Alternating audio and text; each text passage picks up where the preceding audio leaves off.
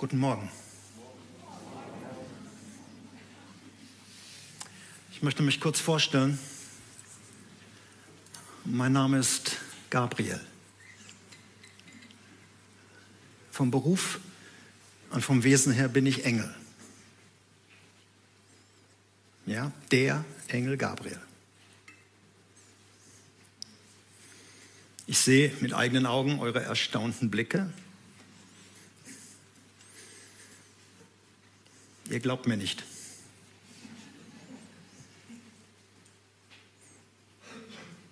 Glaubt ihr, euer Pastor würde im Anzug auf die Bühne kommen?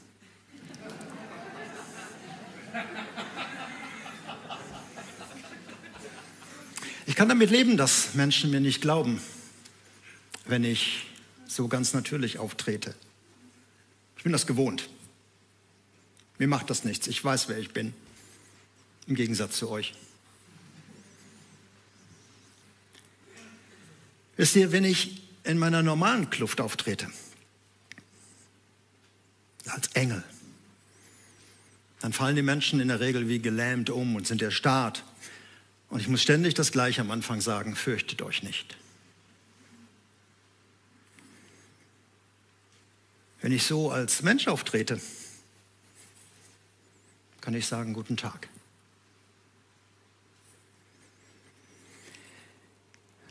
Ihr seid in einer Zeit, die ihr Weihnachtszeit nennt. Fünfmal werdet ihr noch wach. Und ihr kommt aus einer Zeit, die ihr Advent nennt, Zeit der Erwartung. Wobei ich sagen muss, ihr erwartet alles Mögliche, nur nicht das Entscheidende. Einer von euch hat mir in der letzten Woche die Eintrittskarte, die Einladung gegeben zu eurem Open-Air-Gottesdienst. Ich saß gerade an den Hochtaler Arkaden und habe ein bisschen gebettelt um Geld fürs Mittagessen. Wenn ich hier in der Region bin, esse ich immer beim Libanesen. Eine schöne Karte. Cooles Design. Hat mich echt an damals erinnert. War nicht so stylisch, sah nicht so gemütlich aus damals.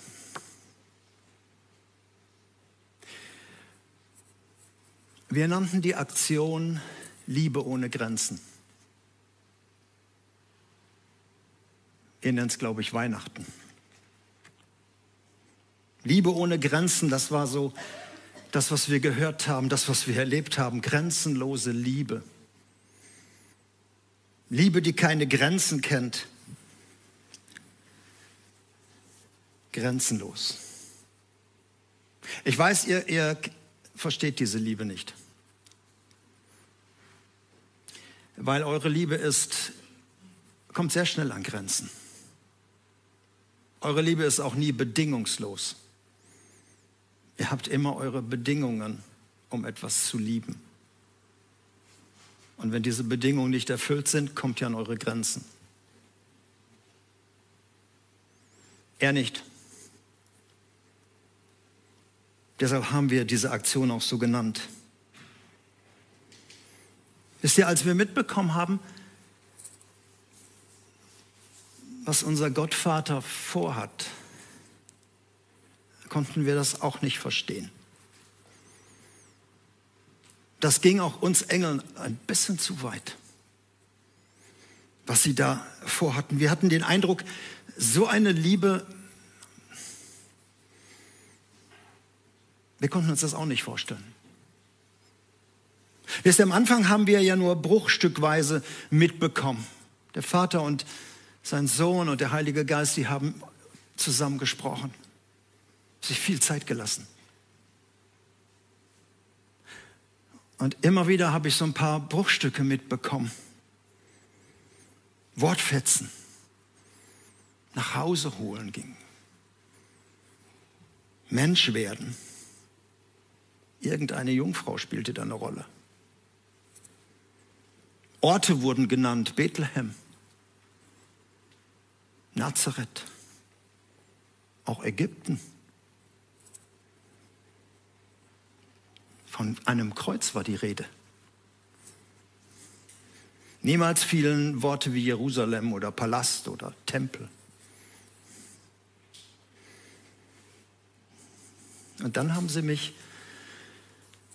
dann haben sie mich eingeweiht. Wir haben, sie haben mir ein paar Aufträge gegeben. Dafür haben wir unseren Gabriel, haben sie gesagt. Der erste Auftrag war leicht. Ich sollte zu einem betagten Menschen gehen, einem Priester, der gerade im Tempel Dienst hatte.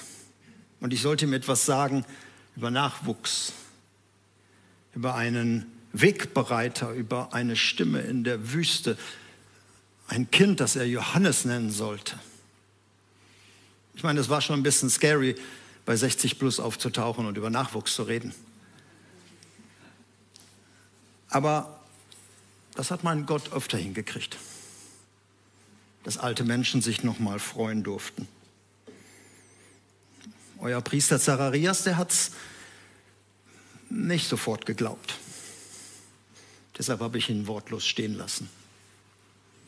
Später war er sprachlos vor Glück. Seine Frau Elisabeth. Nochmal, erstmalig, doch noch ein Kind. Für mich war das kein Riesenakt. Ich weiß, auch im Alter kann man sich noch freuen. Aber kurz danach, für euch umgerechnet sechs Monate, drückten sie mir wieder einen Zettel in die Hand. Ich sollte noch mal los. Und ich gebe zu, das war für mich auch fast zu viel. Da stand es schwarz auf weiß, mein Herr wollte Mensch werden. Einer von euch. Einer wie ihr. Ich dachte zuerst, er wird kommen, er wird seinen Fuß auf die Erde setzen. Er wird zeigen, wer er ist. Er hat ja alles geschaffen, ist das sein Eigentum, gehört ihm ja alles. Aber dass er als hilfloses Baby kommen wollte, so, so, so klein. Und da stand auf dem Zettel ein, ein Name, wo ich hingehen sollte. Nazareth. Nazareth, das klingt wie Bielefeld oder Castor Brauxel. Ich meine, wir haben himmlisches GPS, wir wissen, wo alle Orte sind, aber in so einem Niemandsland, so, was, was soll in Nazareth, was soll Gutes aus Nazareth kommen? Zu wem soll ich da gehen, dass mein Herz zu einer Familie kommt und da hineinkommt? Ich meine, diese Idee mit Menschenwerdung ist scary. Ich wusste immer, dass mein Herr nicht nur eine Vorliebe für euch hat, sondern dass er von Naht in euch ist.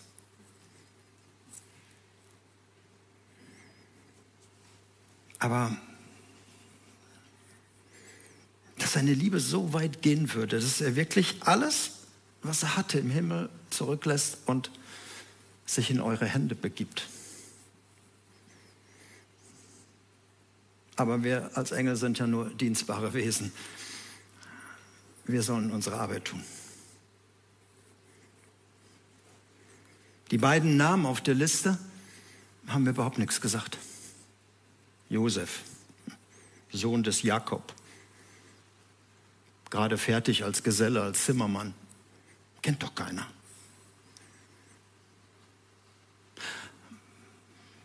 Ich wollte mit ihm mal von Mann zu Mann reden, aber ich sollte nur zu seiner Verlobten gehen.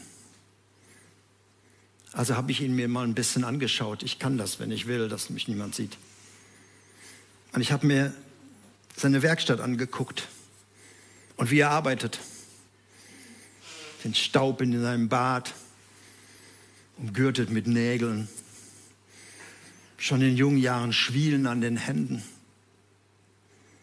Und ich dachte mir, bei ihm wird mein Herr jeden Abend sitzen, auf seinem Schoß vielleicht, und wird ihn Papa nennen.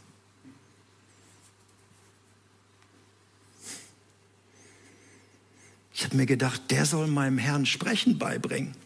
Der redet doch selber kaum Wort.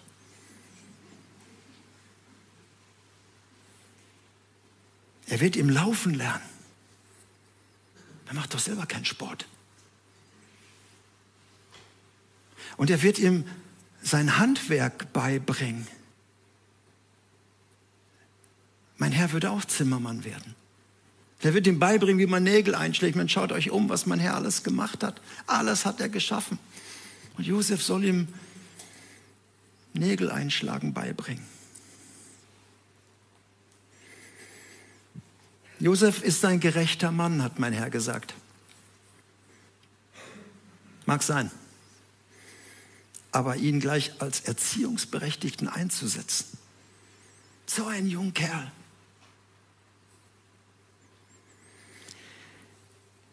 Zum Glück sollte mein Herr nicht so heißen wie er.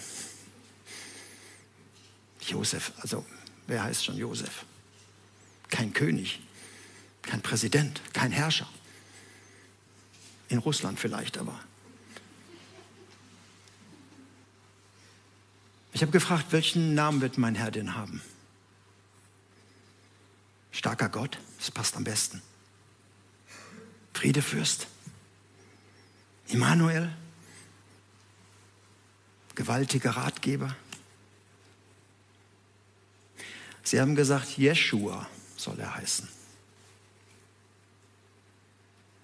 Jeshua. Sechs Jungs allein in Nazareth haben den Namen. Ich weiß, die Bedeutung ist schön, Gott rettet. Aber jedes vierte Kind in Israel heißt Jeshua. Gabriel ist noch was Besonderes. Aber Jeshua, warum bekommt er so einen gewöhnlichen Namen? Warum sollen die Menschen ihn nicht Majestät nennen oder Eminenz oder Herrscher? Yahweh.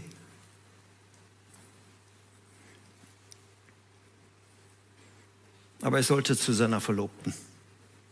Der Name stand auch da, Maria, auch so was Gewöhnliches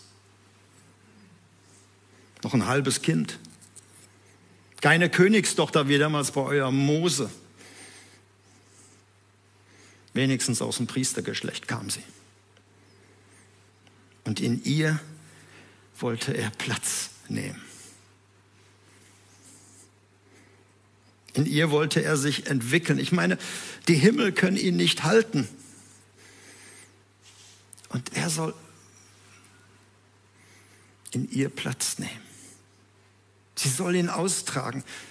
Sie soll ihn stillen. Sie soll ihn in einem Tuch tragen, wenn sie arbeitet, dass er immer dabei ist.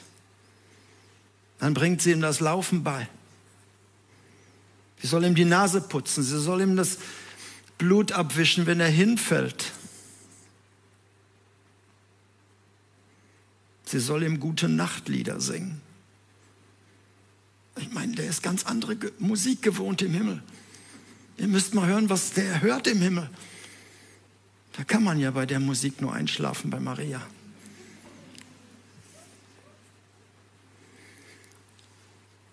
Ich bin dann zu ihr und habe ihr die Nachricht überbracht. Mary, did you know? Dass mein Herr in dir heranwachsen will. Du darfst ihn tragen. Ich habe ihr gesagt, dass der Vater und der Sohn und der Heilige Geist da etwas geschaffen haben, wie am Anfang. Sie schaffen Leben, wieder, wieder, wie es am Anfang war. Und ich habe ihr auch gesagt, die Menschen werden es wieder nicht glauben, einschließlich John Josef, dass das möglich ist. Und dann habe ich ihr am Schluss noch gesagt, weißt du, Maria, bei Gott ist nichts unmöglich. Aber ich bin ehrlich, das habe ich mehr zu mir gesagt. Ich wusste, mein Herr kriegt das hin.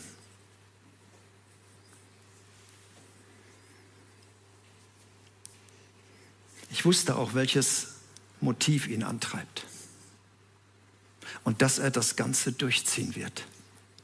Dass er das nicht abbrechen wird. Er wusste ja, was ihr von Anfang an mit seinem Kind macht. Bis zum Ende. Bis heute ist seine Motivation Liebe ohne Grenzen. Er liebt euch einfach. Er liebt euch einfach. Ich meine, wir Engel standen wirklich dahinter. Aber es fiel uns schwer, als wir dann gesehen haben, wie die jungen Leute dann acht Monate später sich auf den Weg gemacht haben. 150 Kilometer von Nazareth nach Bethlehem. Jeden Tag 30 Kilometer. Nur mit dem Esel. Und Maria hochschwanger. Und meist bergauf. Und wie er dann vor der Geburt, kurz vor der Geburt, eine Herberge nach der anderen. Kein Platz. Ein Hostel nach dem anderen, kein Platz. Ich meine, wir Engel, wir hätten ihm am liebsten so was ganz Schnelles gebaut. Wir kriegen das hin, einen Palast. Aber Gott wollte das nicht. Er hat gesagt, er soll so werden wie die Menschen. Als ich dann zusah, wie mein Herr an dieser Nacht in diesem Viehstall, an diesem Ort, an diesem Drecksloch auf dem Boden zur Welt kam. Und als ich dann seinen ersten Schrei hörte, sein erstes Weinen, ihr könnt euch das nicht vorstellen, wenn er im Himmel ein Wort spricht, was dann passiert. Normalerweise. Und dieses will man jetzt.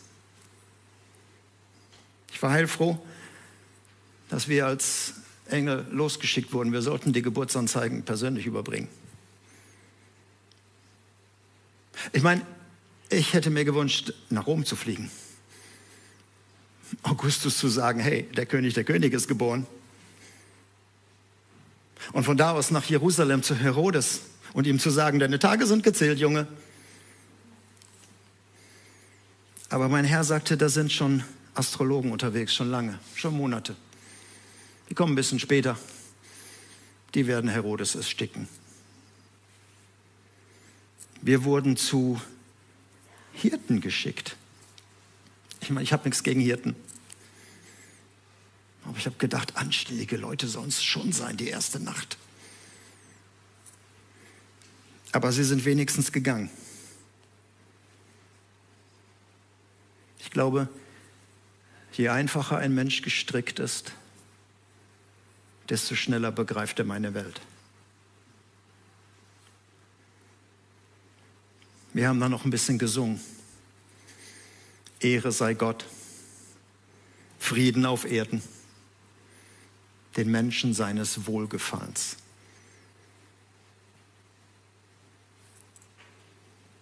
Das ist eine Beschreibung von Liebe ohne Grenzen. Gott mag euch nicht. Gott liebt euch.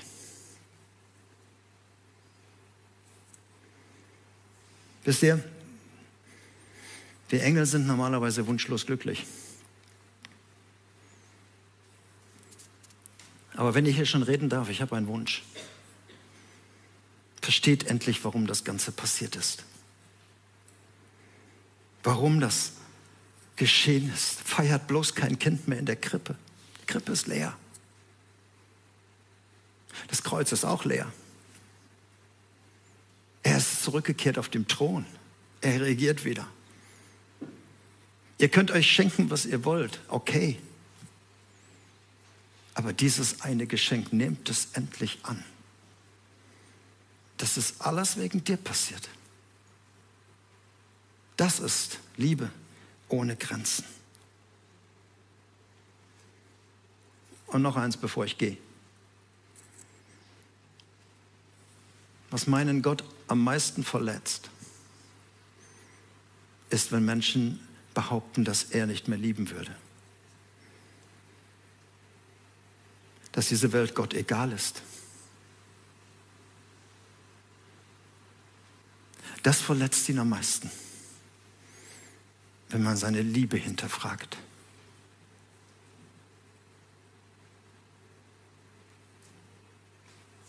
Wisst ihr, so viele Augenzeugen haben damals Briefe geschrieben. Und er hat dafür gesorgt, dass die alle gesammelt wurden, die Briefe in einem Buch. In diesem großen Liebesbrief. Und da steht diese Geschichte drin. Und ich lade dich ein, das zu lesen, dass es deine Geschichte wird.